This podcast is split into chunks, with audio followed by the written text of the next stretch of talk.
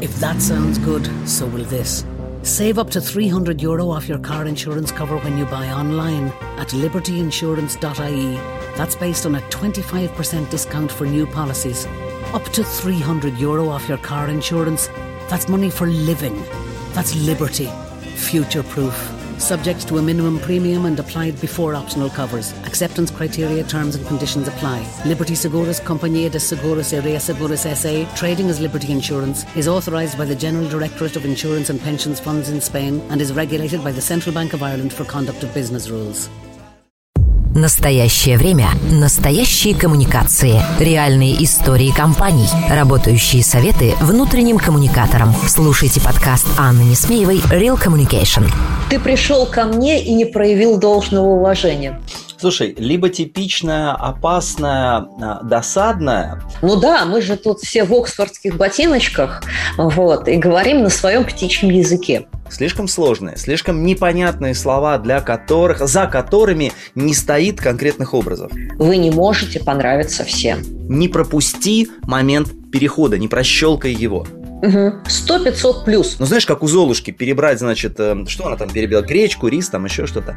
О, да, это мы любим, раскатывать проекты. Мне показалось чрезвычайно, чрезвычайно классной и, и, и гуманной, и эффективной одновременно. Друзья мои, не забываем а, про мнение Семеновича. Давай сейчас ты, давай сейчас ты. Да, давай сейчас ты. Ну, люди, они такие люди. Продолжаем с ошибками? А уже через три четверти года компании нафиг не нужен. Я долгое время жил в иллюзии, что люди, которые внедряют изменения, это супер люди. Э, все время наступают на одни и те же грабли. Руководитель думает, что по умолчанию все остальные воспринимают проект так же, так он еще и не хочет расстраиваться. А тут бац, и никакого энтузиазма. Вам нужно, например, строить не город-сад, а аэропорт. Real Communication. Подкаст Анны Несмеевой про настоящие коммуникации. Здравствуйте, друзья! Это четвертый выпуск спецпроекта «Вы лидер, вам пора меняться» подкаста «Реальные коммуникации». С вами я, Анна Несмеева, автор подкаста и основатель школы внутреннего коммуникатора. А моим гостем и соведущим продолжает быть Олег Замышляев, ведущий российский эксперт в области управления изменениями и автор волшебной книги «Матрица перемен». Ну, все регалии и достоинства Олега вы прочтете в описании к этому подкасту, а пока советую вам подписаться на его телеграм-канал «Футура Ленинг». Аня, Аня, привет, привет, дорогие друзья. А, мы с Олегом продолжаем обсуждать изменения и то, как они отражаются на компании, на ее руководителях, на сотрудниках. И в прошлом выпуске мы обсуждали взаимное влияние изменений и корпоративной культуры. А вот сегодня мы поговорим о типичных, а, дорогостоящих, редких ошибках, а, ну, в общем, обо всех ошибках, которые совершаются во время процесса изменений. Да, Ань, и у меня есть очень хорошая новость по поводу ошибок, которые совершаются в процессе внедрения изменений. Знаешь, есть книжка Даниэля Канемана «Думай медленно, решай быстро», потом еще писал Дэн Ариэли на эту тему. Они пишут о том, что люди предсказуемы и рациональны, и люди часто повторяют одни и те же ошибки, разные люди повторяют одни и те же ошибки. Хорошая новость в том, что очень многие ошибки, связанные с внедрением изменений, повторяются, а значит, их можно понять, идентифицировать, и шанс, что кто-то их повторит, снижается, но, к сожалению, не до нуля, и это плохая новость. Угу. Ну, то есть, с одной стороны, а, мы говорим, что а, мы можем подготовиться, с другой стороны, мы говорим, что люди а, все время наступают на одни и те же грабли. Наверное, поэтому тема ошибок самая любимая у наших слушателей. Каждый, каждый хочет узнать, какие ошибки совершают другие. И думает, что вот сейчас он подготовится и точно никогда так не поступит. Э, Олег, как ты считаешь, что вообще возможно вот на чужом опыте подготовиться и застраховаться от своих ошибок?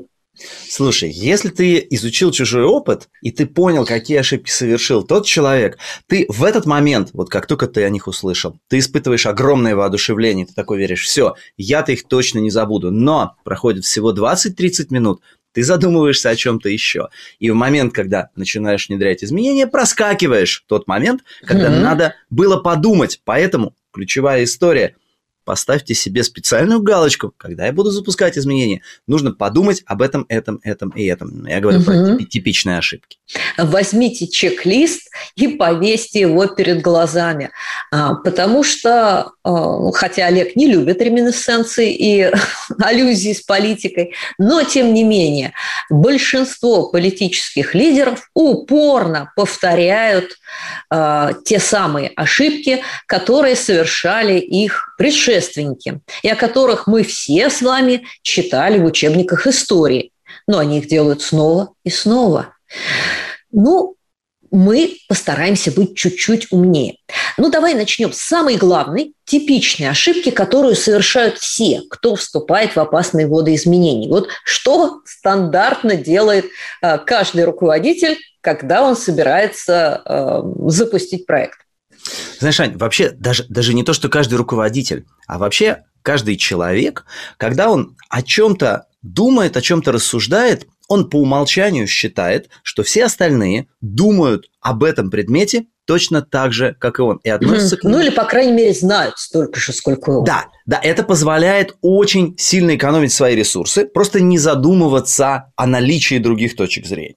И вот типичнейшая ошибка состоит как раз в том, чтобы так думать, потому что с огромной вероятностью, 90%, 95%, там, ну, 100, 100, 100 сложно сказать, но с огромной вероятностью твоя команда будет видеть ситуацию иначе, контекст иначе, выгоды и сложности, связанные с проектом, будет видеть иначе, и вообще они будут понимать этот проект в разы хуже, чем ты в первый момент.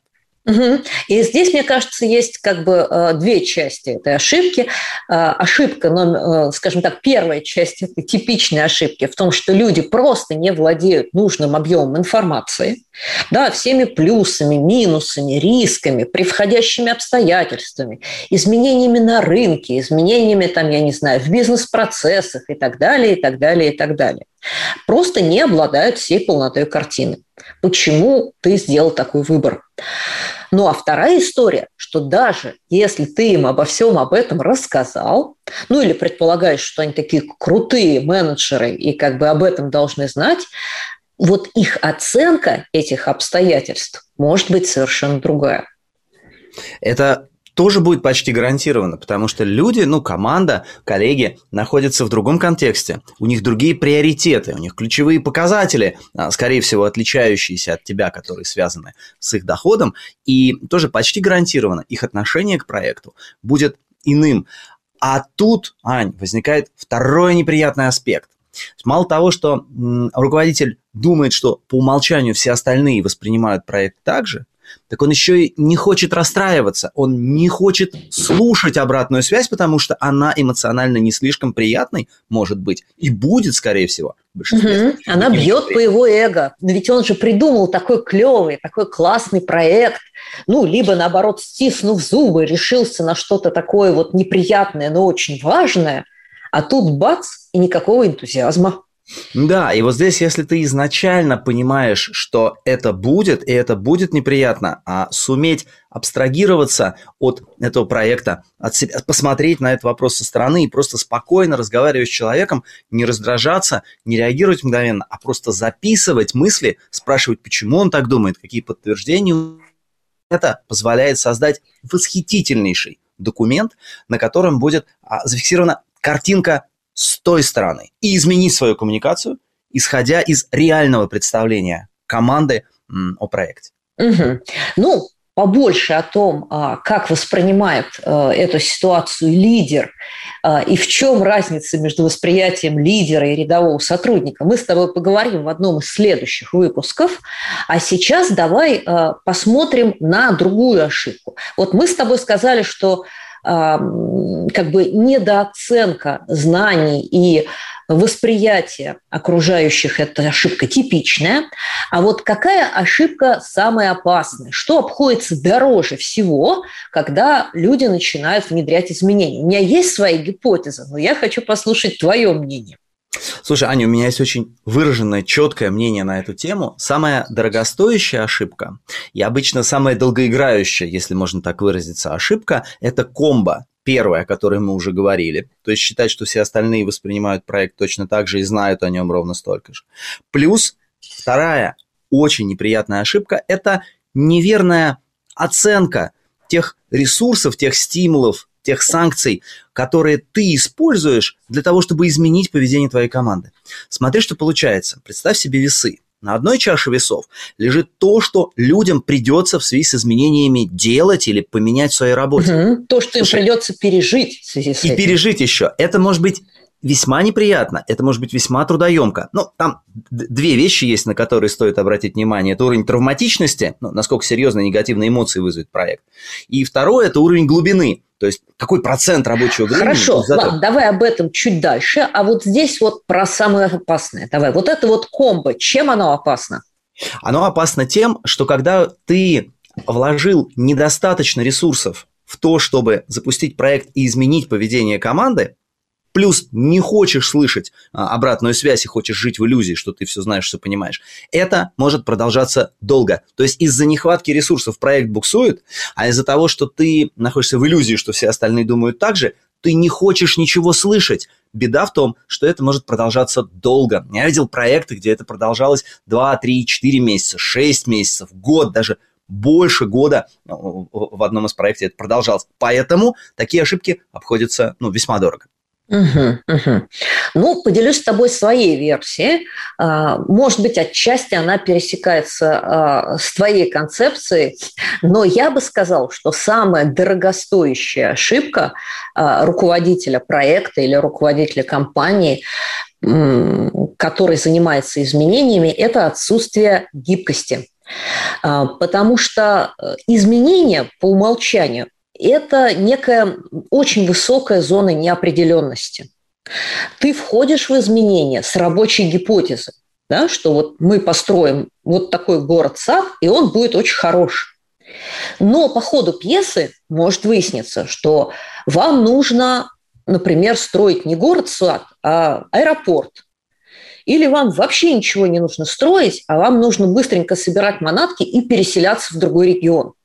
Ну, прости меня за метафору. Угу. То есть история про то, что а, если ты в ходе проекта не готов корректировать свою первоначальную гипотезу на основании разных данных, и мнения подчиненных, и мнения коллег, и реакции рынка, и бесконечного подсчета, скажем, затраченных усилий, затраченных ресурсов и ожидаемых выгод, а, то очень высок, э, высока вероятность, что ты внедришь какую-нибудь э, очень дорогую штуку, возможно, даже она появится да, в виде там, продукта или услуги или там еще чего-то, но абсолютно бесполезную.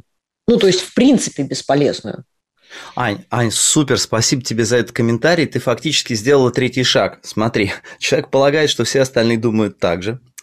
Он вкладывает недостаточно ресурсов в то, чтобы проект начал двигаться и а, поведение людей изменилось бы. И третье, он еще и не готов, изначально не готов корректировать этот проект. А значит, он а, очень негативно настроен к той самой обратной связи. Для него внести какое-то изменение в проект, удар по эго и травма, и в результате он еще и сопротивляется изменениям, которые а, он должен внести в свой проект изменений вот интересная история. Угу, угу. Я вот очень часто вижу э, эту ошибку э, на типичном проекте изменений, с которыми сталкивался вот прям практически любой HR, любой коммуникатор. Я думаю, ты, Олег, его знаешь. Вот он прям азбучный. В компании внедряется интернет-портал, ну, либо любая сложная IT-система. Да? Я угу, просто чаще работаю с интернетами. А, строится некий план, строится некая концепция, да, зачем нам нужен интернет с той или иной степенью детализации. А, как бы довольно часто не опрашиваются потребители. Но, допустим, допустим, даже их опросили, нарисовали портреты пользователей, нарисовали концепцию, да, а, готовили этот проект, готовили, готовили, готовили, месяца четыре готовили да, тендер провели, еще там пятый месяц. На шестой начали запускать а, пилот, а, там, опытное внедрение, и еще где-то месяца через 3-4 получили продукт, который, а, ну, во-первых, не очень и на входе-то был хорош, а уже через три четверти года компании нафиг не нужен. потому что компания за это время стала другой. И рынок точно стал другим. Да? И вот, э, вот эту вот историю про отсутствие гибкости, про неготовность работать в рамках MVP, э, про э, неумение переобуваться на лету, что у нас считают там большим недостатком, э, мне кажется, вот прям вот такая, такая типичная история и такая дорогостоящая, которую мы видим вот очень и очень часто. Я полностью, пол, полностью с тобой согласен, тоже с этим э, нередко сталкивался. Сейчас, знаешь, Ань, вот мысль, э, связанная с тем, что ты сказала, а, у меня долгое время, я долгое время жил в иллюзии, что люди, которые внедряют изменения, это супер люди. В том числе это люди с большей гибкостью. Но удивительным образом оказалось, что это не так. Потому что если типичный, а, типичный руководитель, который занимается какой-то, ну, текущий, управляет каким-то текущим процессом, готов поменять его на, ну, вот я говорил обычно, там, от 9 до 18 процентов того, что есть, вот тот, кто внедряет изменения в своем проекте изменений, готов поменять не больше. То есть, вот очень важно помнить, что те, кто внедряют изменения, тоже не суперлюди, и они тоже не хотят быть слишком гибкими внутри своего проекта. С проектом хотят хотят, чтобы все другие были гибкими, потому что они-то уже это, этого хотят нового, а вот внутри проекта быть гибкими не хотят. Ну, люди, они такие люди. В общем, нельзя предполагать, что дома они одни, а внутри проекта изменений они другие. Нет. Они, в общем-то, остаются одинаковыми. Нет никакого волшебного тумблера, который переключает их в 9 утра и в 6 вечера. Но, кстати говоря, буквально вот вчера а, я у себя в Твиттере нашла очень интересную а, ссылочку, очень интересную статистику а, на американские исследования, которые показывают, что наиболее успешными топ-менеджерами являются те, кто одновременно ведет несколько проектов и демонстрирует там наибольшую когнитивную гибкость. То есть э, исследования проводили применительно к оценке э, гибкости мышления, да, гибкости типа мышления. Так вот, чем э, больше руководитель был склонен к когнитивной гибкости, ну, грубо говоря, предполагал, что в мире есть что-то еще, кроме того, что он знает и видит, тем больше успехов он достигал в бизнесе. И, что интересно, тем больше проектов он вел параллельно. Интересно, слушай, но ведь когнитивная гибкость, простыми словами, это как раз способность гибко воспринять другую точку зрения и даже другую картину мира, угу. другой контекст. Как минимум, это предположение, что я знаю не все, и в мире может быть что-то устроенное по-другому. Помнишь, как в секретных материалах? Истина где-то рядом. Да, да, да, да, да. Супер. Так, Продолжаем с ошибками? Ну да, мы с тобой разобрали историю про дорогостоящие ошибки. А, давай так, вот что-то, может быть, мы забыли а, в этом нашем печальном мартирологе. Какие ошибки тебе еще часто встречались, о которых хочется поговорить сегодня?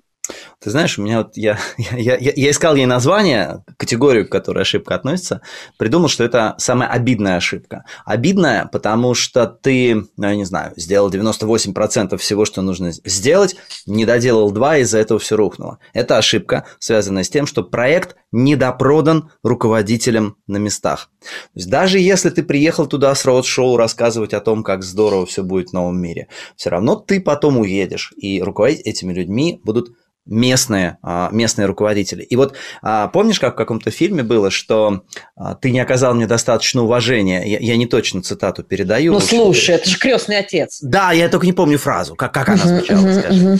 Ты пришел ко мне и не проявил должного уважения. Именно. Именно. Вот это чрезвычайно обидная и досадная ошибка, потому что это уважение, это может быть, я не знаю, два часа твоего времени, это может быть услышать Или просто печеньки, которые ты принес к чаю, да, или ужин просто быть, э, ужин, да, или там обращение по имени э, каждому из участников этого разговора.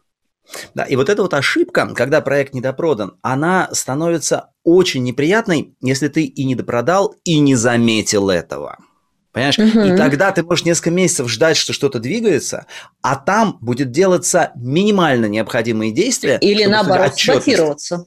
Или наоборот саботироваться? Слушай, ну саботироваться это опасно. Все-таки системы контроля а, того, что что-то происходит, стали более продвинутыми сейчас в цифровой век. Я чаще вижу не откровенный саботаж, а тихий, тихий. То есть когда делается ровно под минимальные требования. Но на самом деле, конечно, никто этого не поддерживает, в это не верит, внутренней неотвратимости нет, и ты этого не замечаешь. Вот самое обидное, когда ты этого не замечаешь. Угу, угу. Ну вот вернусь э, с той же самой цитатой, которую я когда-то услышала на заводе «Русала», э, про то, как э, мне было сказано на заводе, что вы можете в своей газете все, что угодно писать. Это там по поводу выступления главного босса о новой стратегии «Русала». А мне вот что Семенович скажет, то я делать и буду. Вот, э, друзья мои, не забываем а, про мнение Семеновича. Да, и понимаем, что, может быть, а, даже не может быть, а наверняка мнение Семеновича более важно, чем мнение самого большого да, руководителя. Да, для человека, который, условно говоря, копает землю, кладет шпалы, там, я не знаю, или пишет код на местах, для него важнее всегда мнение его непосредственного руководителя. Он ему больше доверяет, потому что именно с ним он работает, а не с небожителями, которые где-то там в центральном офисе живут.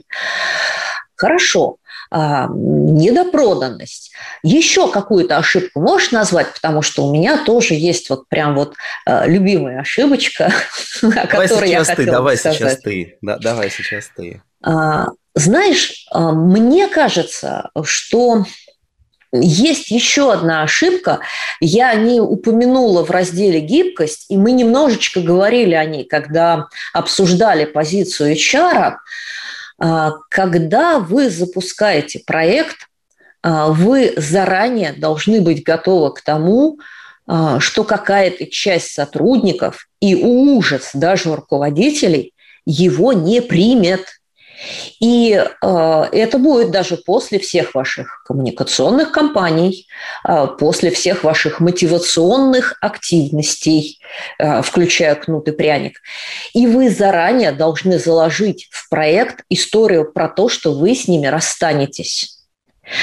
Помнишь, мы с тобой говорили как раз а, про то, что сегодня изменения, к сожалению, не предполагают всегда стопроцентной выгоды для всех участников.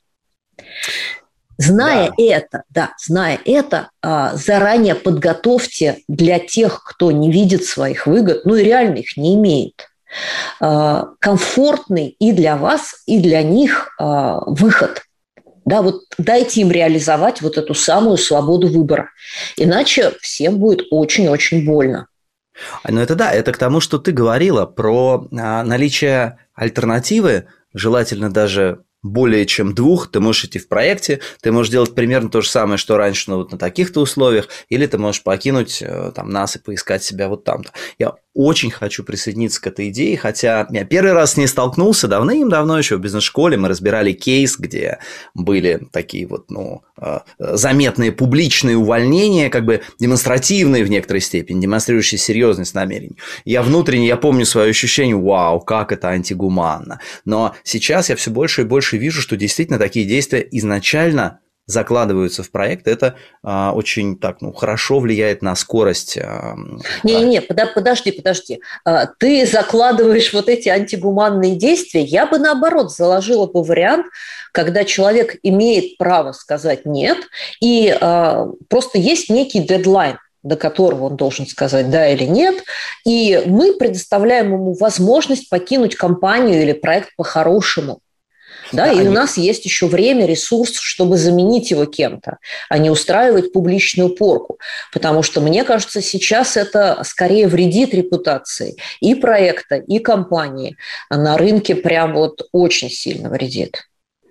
Слушай, это интересно. А, я имел в виду, а, честно говоря, что сам факт расставания для некоторых руководителей уже может казаться антигуманным. То есть, ну как вроде, как, как, как расстаться с Семеновичем, который с нами много лет. То есть, мне, мне думается, что заложить такую возможность в проект, это, безусловно, важно, и на этом этапе это не антигуманно, а очень даже разумно. А вот на этапе того, как это все оформляется и как все это происходит, естественно, это должно быть предельно экологично, предельно корректно. Да, да. и я бы вот согласна полностью с крошечной поправкой, заложить э, ситуацию, когда Семенович сделает выбор. Да, то есть мы ему говорим, что, Семенович, вот есть там такие обстоятельства, есть такой-то дедлайн, и э, ты должен принять решение. Ты с нами, вот, да, вот здесь по этим правилам, или ты покидаешь нас, да, мы тебя там каким-то образом поддержим, мы тебя каким-то образом там сопроводим, чтобы расстаться с друзьями в памяти о прожитых годах, но это решение должен принять ты сам. Да-да-да, безусловно. Предоставление выбора, вот э, как одна из твоих идей, которую я услышал от тебя на этом подкасте в прошлых выпусках, мне показалось чрезвычайно, чрезвычайно классной и, и, и гуманной, и эффективной одновременно. Кстати, а вот тебе такой проброс в твой кейс. А как ты думаешь, в той самой э, компании, торгующей техникой, э, и которая упразднила кассиров в торговом зале, вот если бы кассирам, э, ну, может быть, мы предположим, да, была бы предложена такая возможность. А, сколько бы из них захотело переучиться, а сколько бы из них а, просто покинуло бы компанию? Вот по твоим оценкам. Слушай, мне очень сложно сказать за кассиров, но у меня был пример, когда а, была большая трансформация, и ребята, которые а, просто принимали заказы, вынуждены были переходить в активный поиск, в активные продажи. Вот а, две трети перешли, Третье, это было чрезвычайно дискомфортно. Они либо сразу выбрали а, остаться вот э, в сервисной функции, там, возможно, перейдя в другой регион. Но вот что интересно, у тех двух третей, а, которые перешли, у трети получилось очень хорошо, а у трети, то есть ну, у половины тех, кто перешло, это перешли, это получалось довольно-таки посредственно, и там уже приходилось через там полгода принимать меры, опираясь на их уровень перформанса, на, на, на уровень того, что они делают. Ну, то есть вот в сумме, видишь, получилось, что примерно половина а, перешли в чуть более дискомфортный по крайней мере, в первый момент, а, режим работы, когда нужно что-то хотеть от других людей, а не просто отвечать на их там запросы и просьбы. Угу. Ну, то есть в любом случае гибкость и наличие выбора а, это всегда здорово. И э, все-таки э, лучше, чтобы подстраховаться, да, заложить на это дополнительные ресурсы и дополнительное время на этапе планирования. Давай поговорим о том, а, что еще нужно предусмотреть, а, от каких еще ошибок мы можем попробовать застраховаться. Что-нибудь у тебя еще осталось в топ-списке? Слушай, у меня очень много в топ-списке. Ну, да. давай, жги, потому что нам уже пора переходить, скоро будет к советам. Давай, смотри, Ань, а очень часто проект, вот новый а, образ желаемого будущего, новый бизнес-процесс, там, новая цифровая система, новый перечень обязанностей на конкретной позиции, его не проверяют на то, что он помещается а, в рабочее время и вообще его реально сделать силами одного человека за это время. То есть не происходит вот этого нормирования целевого поведения. Что проект так нравится проектной команде, может быть даже проект нравится тем, кто пробовал пользоваться этой штукой, но когда она начинает раскатываться на сотни и тысячи людей, он перестает достаточно хорошо работать просто потому, что он не влезает. Я сталкивался со uh-huh, случаями, uh-huh. Да, когда а, мы пытаемся отследить а, новый рабочий день и понимаем, что с 8 до 9, ну, вот в первый час работы, у него есть задач на 2,5 часа. Ну, знаешь, как у Золушки перебрать, значит, uh-huh, что она там uh-huh. перебила, гречку, рис, там еще что-то. Ну да, когда из эксклюзивной штуки, которую ты делаешь по фану, это превращается в рабочий процесс, выясняется, что нет, так Просто не, не помещается. Он, это, это, это требует сверхчеловеческих способностей. Я причем допускаю, что в проектной команде даже кто-то на да, себе... были такие сверхлюди. Да, мог это... Да, но когда массовое тиражирование, надо рассчитывать не на сверхлюдей, а на адекватных, таких, ну, обычных хороших людей, которые работают угу, на угу. Это требует это, упрощения. И это еще раз нас пробрасывает к теме э, сравнения позиции лидера и обычного сотрудника, но об этом в следующей программе. Еще давай какую-нибудь ошибочку. Есть что-нибудь в запасе? Слушай, мы, мы уже об этом говорили несколько раз, но я думаю, что лишний раз э, лучше напомнить. Это Использование терминов слишком сложные, слишком непонятные слова, для которых, за которыми не стоит конкретных образов. Ну, вроде новая операционная модель, продуктовый подход, бизнес-система и прочее, прочее, угу. прочее. MVP. Которые, ну, MVP тоже, да. У MVP хотя бы хорошее понятное определение есть довольно однозначно. Вот. А есть прям такие вот абстракты. Я называю их консультантские термины, которые восхитительно понятны топ-менеджерам и часто непонятны людям. Надо посмотреть, что ты в проекте говоришь очень простыми, очень простыми словами. Часто ошибка использует слишком сложные. Но это тоже эго, кстати, радует вот авторов. Угу, угу. Ну да, мы же тут все в оксфордских ботиночках вот, и говорим на своем птичьем языке. Да, да, у нас прям вот все, все руководители это любят. Ну, давай какую-нибудь последнюю еще ошибочку и будем переходить ко второй части нашей программы. А, ты знаешь, а, я а, расскажу такую небольшую и довольно экзотическую историю, когда проект изначально придуманный в Европе, ну, то есть это международная компания, он пришел в Россию без каких-либо корректировок. О, и да, это... это мы любим, раскатывать проекты да, да, да. Да, потому что, потому что очень часто а, тем, кто работает а, в конкретной стране, кажется, что чем точнее они реализуют то, что придумано в штаб-квартире, тем лучше это будет работать, тем быстрее они получат Слушай, иногда им это остальное. не кажется, иногда их просто заставляют так делать. Это правда. Не оставляют это правда. выбора, говорят, вот есть успешный опыт, давайте-ка, ребятки, внедряйте вот именно в этом виде, вот именно эти компетенции, uh-huh, uh-huh, именно uh-huh. эти лидерские поведения или что-то еще. И здесь очень сложный выбор, ну, мы скоро перейдем к советам, но здесь очень сложный выбор, потому что попытка, ну, поспорить, попытка аргументированно предложить корректировки может быть чрезвычайно опасной. Ну, Ань, от этого это не перестает быть ошибкой, слепое копирование, отсутствие пилота, отсутствие тестирования на, на юзабилити, прости за термин, но на удобство понимания, на удобство применения, это ошибка, угу, она усиливается, угу. когда это приходит э, Да, да, сто процентов, вот прям э, топ-100, потому что э, я видела как бы бесконечные раскатанные интернеты или соцсети, эти разнесчастные ямеры там и шерпоинты на английском языке и, и как бы вообще ни о чем, да, это прям вот вариант отличный, но я видела и другую историю, которую э, компания Volvo внедряла. Э, это история про diversity, это история про прием на работу э, инвалидов и людей с ограниченными способностями. Ну, казалось бы, прекрасно, да, ну, для любой страны хорошо.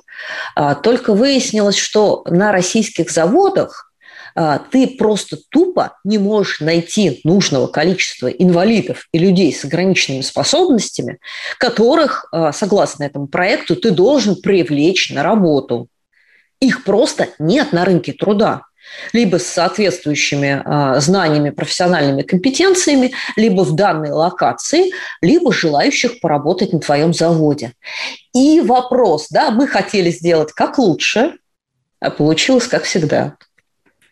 Да, да, да. Так, к сожалению, к сожалению. И, и, и ты знаешь, вот я не вижу тенденции на то, чтобы этот тип ошибки, вот слепое копирование, чтобы он как-то был, был тренд на его снижение. Нет, вот это, это, кстати, одна из стабильно воспроизводимых ошибок. Ну, понятно почему, потому что не сделать тоже опасно, не следовать тоже опасно. Ну, хорошо. А, я так думаю, что этот список мы с тобой могли продолжать еще часика два, но время у нас ограничено, и нам пора сделать небольшой перерыв. Real Communication. Подкаст Анны Несмеевой про настоящие коммуникации. Партнер подкаста «Школа внутреннего коммуникатора». Если вам интересно узнать, как устроены внутренние коммуникации и как управлять корпоративной культурой, заходите на сайт school-communication.ru. Смотрите наши эфиры, участвуйте в учебных программах, задавайте вопросы и общайтесь. «Школа внутреннего коммуникатора» — это не только ценные курсы, но и 30-40 килограмм легко усвояемых мастер-классов, общение с экспертами и площадка для обмена опытом. Недаром девиз нашего проекта «Практика от практиков». Ну что же, настало время нашей любимой рубрики «Причинение добра и принесение пользы». В этой части программы мы с моим соведущим по традиции даем короткие и полезные советы слушателям. Ну давай, Олег, начинай э, с самого главного совета. Самый простой и самый главный совет – это не пропустить момент, когда ты перестаешь заниматься управлением текущей, привычной всем деятельностью и начинаешь внедрять изменения. Заранее написать себе красным маркером, будешь внедрять изменения, остановись и продумай коммуникацию. Ну и, короче, запусти вот этот вот план, запусти вот этот вот чек-лист и сделай ряд важных и не очень сложных действий. Первый совет – не пропусти момент перехода, не прощелкай его. Вспомни угу. о нем. Угу. Согласна. И здесь вот э, буквально в пандан тебе э, скажу, будешь планировать коммуникацию, планируй ее человеческим языком. Да, таргетируй эту коммуникацию. Э, не пытайся в одном сообщении, в одном обращении генерального директора, там, в колонке, в журнале, в газете, в видеообращении рассказать всем обо всем. Нет, так не работает.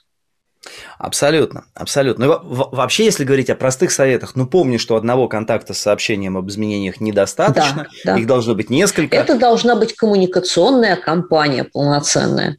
Однозначно, что тебе там нужен и эмоциональный посыл от тех, кому а, сотрудник доверяет из числа, ну, тех, кого он так, так или иначе знает, и должна быть э, а, видна поддержка сверху, и должна быть скучная и очень понятная структура этого проекта для тех, кто захочет в ней закопаться, и обоснование, и многие-многие-многие угу, другие, угу. другие аспекты. И таргетирование, естественно, по аудиториям, потому что, наверное, вы от разных сотрудников компании, разной должности, разной географической локации, разных профессий, хотите разного участия в этом проекте.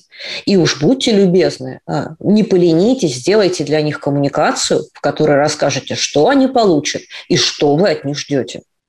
И даже если ты всего лишь лидер небольшой команды, с которой работаешь очень давно, тебе все равно нужно таргетировать. Что я uh-huh, имею в виду? Uh-huh. Тебе нужно помнить, что команда твоя разная. Да. Э, она точно отличается от тебя и по уровню понимания, и по отношению к проекту, и по контексту, в котором находится. Даже для маленькой команды тебе надо таргетировать uh-huh, сообщение. 100-500 плюс. Ну, давай второй совет.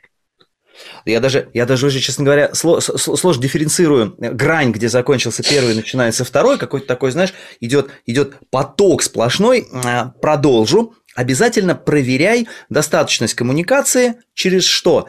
Задай вопросы ключевые тем, с кем ты уже покоммуницировал, пойми, что они поняли из того, что ты сказал, и обязательно а, коммуникацию скорректируй. То есть проверка, во-первых, достаточности, что поняли все, что нужно, а второе, проверяй баланс за и против после твоей коммуникации, как выглядит баланс за и против. Да, Аня об этом говорила. Есть те, кто будут против всегда, ну, сколько бы ты не вложил усилий в то, чтобы их убедить. Но есть те, кто могут склониться на сторону за или сторону против – в зависимости от объема коммуникации с ними, качества аргументов, подходов. Мы, кстати, будем говорить в одном из следующих выпусков про влияние а, без полномочий. Так вот, а, от качества а, твоей коммуникации будет влиять э, на процент тех, кто будет за, процент тех, кто будет против. Поэтому проверяй в результате твоей коммуникации, как выглядит баланс аргументов за против в головах твоей команды.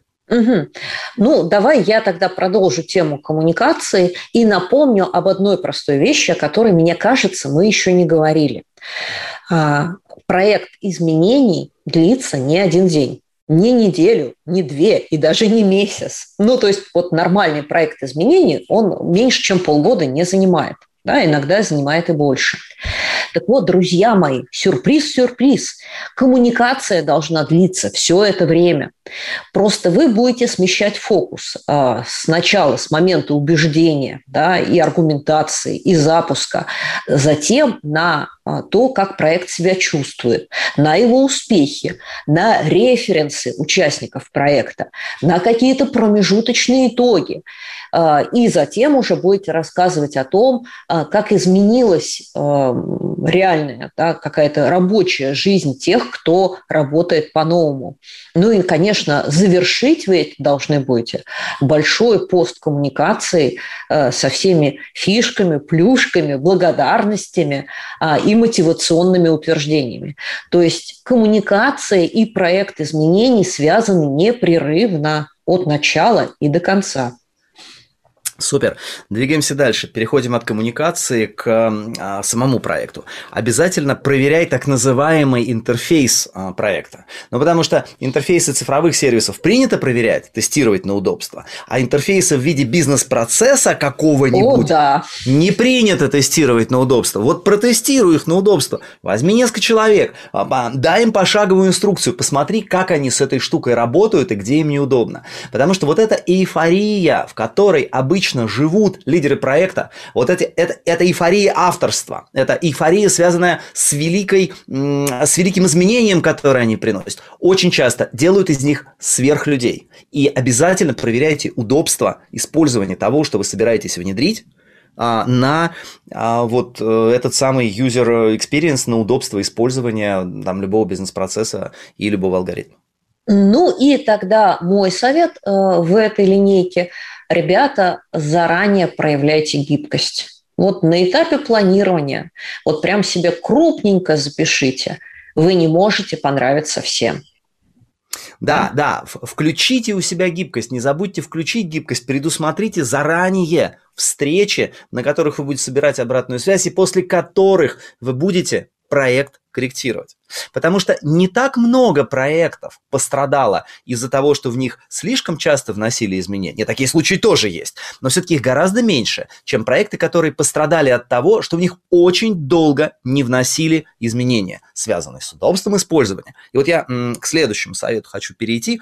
Проверяйте, что у команды, у тех, кто должен работать по-новому, есть физически достаточно ресурсов на это. Потому что отдельные элементы могут быть удобны удобными, и они могут делать их прекрасно, но когда на рабочий день, где есть масса рутинных задач, падает там, не знаю, 5, 7, а то и 12 новых действий, которые нужно успеть сделать в час, 12 это реальный пример, люди не справятся с совокупностью этих действий. Короче, проверяйте, что у людей будет достаточно ресурсов, чтобы сделать вместе все то, что им придется делать в связи с этим проектом. И не на суперлюдях, а на обычных, нормальных, замечательных людях.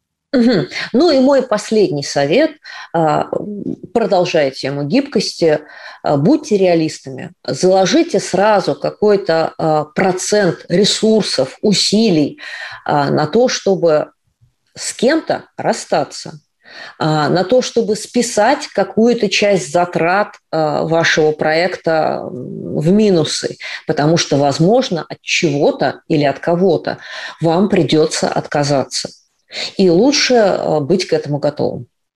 И очень важно, и будьте при этом а, людьми, оставайтесь при этом людьми, то есть давайте альтернативы. Объясняйте объективные непреодолимые обстоятельства, которые привели к тому, что этот проект надо а, реализовывать. А, расставайтесь предельно корректно, договаривайтесь об условиях, то есть не порождайте волны ненужного негатива, который может съесть часть позитивного эффекта от вашего проекта, причем как внутри компании, так и на внешнем рынке. Да, да?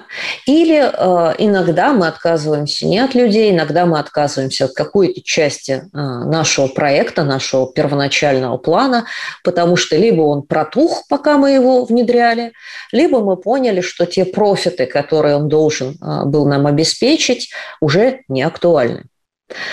Ну что, э, на этом наш сегодняшний четвертый выпуск подошел к концу.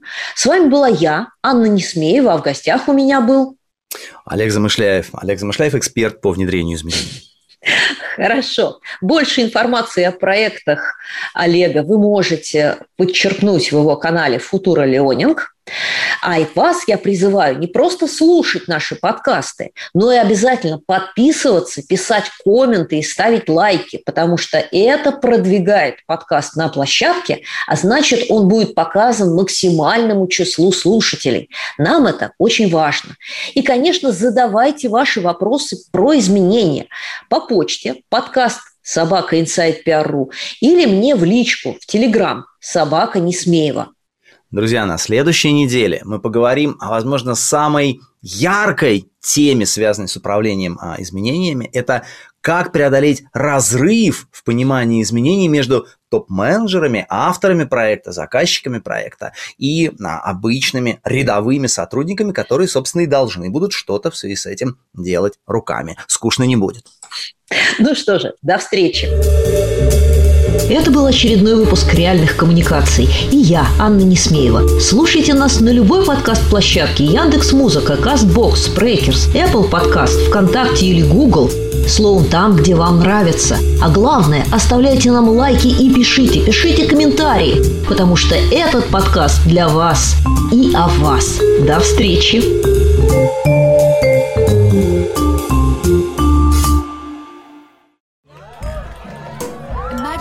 celebrating that qualification, the one you say you don't have time to go to college for. How? Refresh for success with a part time course at Griffith College.